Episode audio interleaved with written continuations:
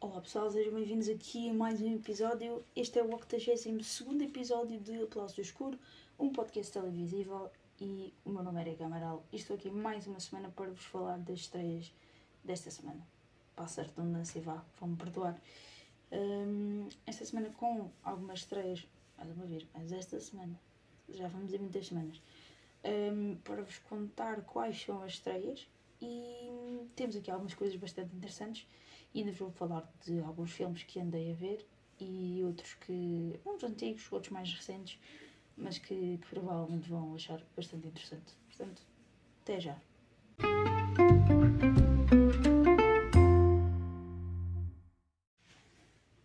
Pois é, uh, vamos começar aqui pelo filme Maya Nilo, ou Maya Nilo, Maya Nilo, um, que é um drama uh, que nos conta a história de Nilo, uma escritora feminista que vive uma vida organizada com o marido e a filha de 13 anos, Laura, eh, quando a sua responsável irmã Maia, cujos projetos tendem constantemente a fracassar, rapta o Volvo e a filha de Nilo, Nilo eu não, eu, eu não quero estar a pronunciar mal, ok? Desculpem. Parte para sul, Nilo, segue com ela. Uh, o objetivo da viagem. Uh, o objetivo da viagem? É Portugal. Ah, ok. Onde vive a complicada mãe das irmãs, a quem recentemente uh, quem foi recentemente diagnosticado um cancro e o filho de Maia por quem finalmente chegou à altura de assumir a responsabilidade. Ok, pareceu interessante. Yeah. E é fixe ter Portugal como basicamente um, um pano de fundo. Fixe. Um, finalmente o verão, um drama comédia francês. Dune é uma menina de 10 anos que todos os verões viaja com os pais até à costa sudoeste de França, onde conhece Mathilde, Mathilde a sua melhor amiga. Juntas exploram pinhais, contemplam a forma das nuvens, entram à socapa em festa de adolescentes e veem filmes de terror às escondidas. Mas este verão é especial para Dune. No ano passado, a família não fez as habituais férias e ela não percebeu porquê. Dune sente que algo mudou. À medida que a infância se vai tornando cada vez mais distante, ela começa a encarar os adolescentes e os adultos de forma diferente, e a compreender os seus segredos. Parece interessante. Gostei. O grande destaque desta semana, que tem muito poucas estreias, é O Pôr do Sol, o Mistério do, do de São Cajó, realizado pelo Manuel Presa. Uh, não preciso de fazer uma grande introdução, né? De, para, quem, para quem não sabe e que está completamente alienado do mundo. Pôr do Sol foi uma série da RTP, uma série de, de comédia, uma sátira basicamente a novelas, mas feita com muito, dentro de muito, muito respeito, muita, muita, muito profissionalismo. Uh, este filme segue a saga da, da família Bourbon de Linhaça e do seu bem mais precioso, que é o colar de São Cajal, que está na família há mais de 3.500 anos, esconde segredos, maldições e uma lendária receita de bacalhau. O filme recua na história da célebre família de Santarém para relembrar o velho mito de como a, pe como a peça de oreivasaria mais importante e valiosa da história de Portugal, o colar de São Cajal, foi parar às mãos dos Bourbon de Linhaça através de séculos de lutas batalhas e algum sexo sem proteção. O filme é criado a partir da história e dos personagens da série Pôr do Sol, como já vos disse, e foi muito difícil ler esta sinopse sem soltar uma gargalhada. Obrigada a todos os intervenientes por, uh, por esta sinopse. Fixe, gostei. É isto. Esta semana são estas as estreias que, que estão a acontecer, né? E, e é isso. Agora vou-vos vou, falar um bocadinho do que é que andei a ver esta semana e na semana passada, nomeadamente. Não vos vou, não vou alargar muito acerca do que, do que vi na semana passada, porque já fiz a crítica no site. Mas foi duro. Foi. Foi muito. Portanto, até já.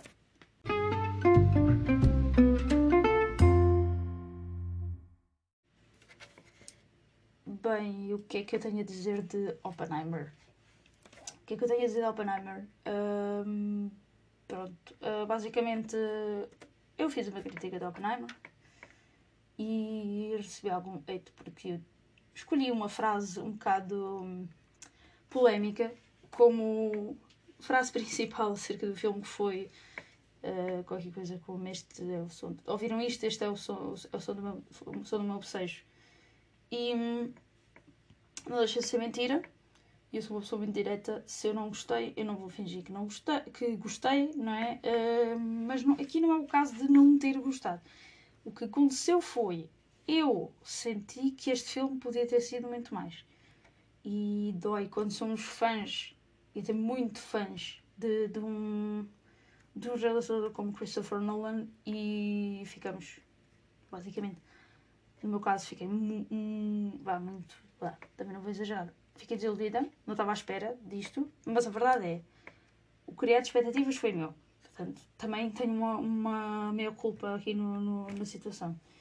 Eu tinha uma expectativa totalmente diferente e a verdade é que filme se chama Oppenheimer, não se chama A Bomba Atómica. E foi essa a expectativa com que eu ia, era ver a bomba atómica. Quando eu percebi que nunca ia ver a bomba atómica, porque isto era a perspectiva do Oppenheimer, caiu a ficha. Foi tipo, ok. Outra coisa, há pontos muito bons neste filme. Há, sem dúvida. Killian Murphy está impec. Temos, temos uma lista infindável de atores que estão muito bem. Particularmente, gostei muito do Tom Conti como Einstein. Gostei. O Einstein tem uma, uma, uma personagem muito boa mesmo. Tem o Einstein também, ok. A personagem do Tom Conti é muito boa. O personagem do Einstein é bastante importante para a história, para alguns paralelos e cenas assim. Conclusões. Deste filme, uma coisa que está muito, mas muito, muito boa é a banda sonora. A banda sonora está verdadeiramente incrível acho que foi das coisas mais incríveis mesmo neste filme e que sim, está tá tudo muito de parabéns. Muito de parabéns, está tudo muito de parabéns, está bem? Um, porque a música está muito. Nem sei, pá, Ludwig Göransson, o que é que eu ia dizer? Ele é ótimo no que faz e, e sabe o que faz. E mais acerca do filme, leiam crítica do site televisível.com, vejam, leiam e pensem, se gostaram mais do que eu, está tudo bem. Se gostaram menos, está tudo bem, está tudo ótimo. O que importa é termos assim uma discussão aberta sem haver ofensas e o que aconteceu, em alguns casos, foi haver ofensas. Portanto, desta semana, Oppenheimer foi um dos. Desta semana não, semana passada finalmente vi também. Pronto, Oppenheimer está. Basicamente é isso que eu queria dizer. Oppenheimer está, eu não tenho mais nada a acrescentar, além do que já escrevi na crítica. Sim, eu tinha dito na semana passada que ia falar dele no podcast, falei. Uh, acho que não tenho necessidade de falar tanto porque também não foi um filme que eu tivesse ficado particularmente agradada com ele, assim a um ponto extremo, para sentir necessidade de falar mais. Falei já está falado, uh, senti que tinha um, pronto, tinha basicamente ali uma hora que não era necessária, uma hora, meia hora, vá. Uh, e eu sou fã de filmes grandes, portanto, não, não, é, não é eu querer embirrar por ter três horas. É mesmo eu querer embirrar porque era desnecessário ter tanto tempo, ok? Um, depois, esta semana vi On the Waterfront, ou em português, A Lua de Nucais, um filmaço com Marlon Brando, muito bom, que, que nos assim um bocado de, do que é as desigualdades sociais, outros uh, estratos sociais também, né? E o filme é ótimo. Eu adorei o filme, sou sincera. Um, não ia com expectativa nenhuma. Eu, por acaso, conhecia apenas o título do filme e não ia com nenhuma expectativa assim específica acerca do filme. Pronto, sabia que era sobre alguém que trabalhava na, nas docas, que tinha, pronto, tinha essa situação toda a decorrer e que pronto, tinha um bocado desta situação. Uh, gostei, foi muito fixe. Para um filme da altura, muito, muito bom mesmo. Porque, estou a falar como se este fosse um filme tipo do início dos anos 1900, mas não é. Uh, Trata-se de filme de 1954 e uh, tem, tem, tem muita coisa. Tem muita coisa. Um, depois temos aqui uh, mais outro filme que eu vi, que foi o Crash, Epá, eu nem vou comentar. O Crash de 1996. Não, de 2004, né? Esse aí, pronto. É um, é um meme internacional, né? Um, Crash, pá. O que é que eu tenho a dizer de Crash? Pá, não, eu não sei o que é que é dizer. Só vou dizer que é. Acidentes e cenas sexuais, portanto. O que é que eu posso dizer acerca deste filme? Sem, sem revelar o que é que acontece neste filme. É um filme muito louco.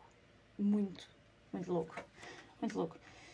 Uh, que para mim teve ainda um bocado. Pronto, eu, este filme, olha, por exemplo, no Aluno no Cais avaliou como um 4 em 5 e Crash avaliou com 4,5 em 5. Estou a pensar deixar de fazer, de usar as estrelas nos filmes. Já pensei nisso. Uh, porque acho que isso é muito subjetivo. Uh, a gente usa as estrelas de uma forma um bocado diferente. mas, mas por um lado é a minha opinião pessoal, portanto faz sentido por um lado, né? E é uma maneira também das pessoas perceberem mais ou menos com o que é que se identificam e geralmente a gente pensa tipo, ah, se esta pessoa gostou, eu vou ver. Se esta pessoa não gostou, eu não vou ver, ou pronto, ou vice-versa, né? Um, em relação a mais filmes que vi esta semana, A Woman Under the Influence é um filme brutal. Se, se precisavam de ver um filme que vos fala de casamentos problemáticos, de sei lá, tanta coisa, relações familiares, de, de tal, pronto, aquela, hum, sei lá, tipo, os homens basicamente nesta altura mandavam nas mulheres de uma forma em que conseguiam convencer toda a gente que ela era maluca só porque sim, só porque a pessoa tinha ideias próprias, porque tinha, pronto, tinha um, um livre-arbítrio, né? Uh, e pá, este filme é uma chapada de, de, realidade na nossa cara, basicamente, é, é isso que ele é. Uh, portanto, é, obviamente, são obviamente filmes a vocês verem. Uh, relação ao Crash. Não vejam com os vossos pais. E acho que o Woman Under the Influence também. Se calhar não, é melhor não verem com os vossos pais também. Mais, mais o Crash, sem dúvida. Era só para disfarçar. Portanto, uh, Woman Under the Influence é uma grande destaque. Teve 5 estrelas em 5. O filme é, é bom em tudo. Portanto, é isso. Esta semana está feito, já sabem. Uh, para a semana a mais e abraços, beijinhos e acima de tudo, beijos.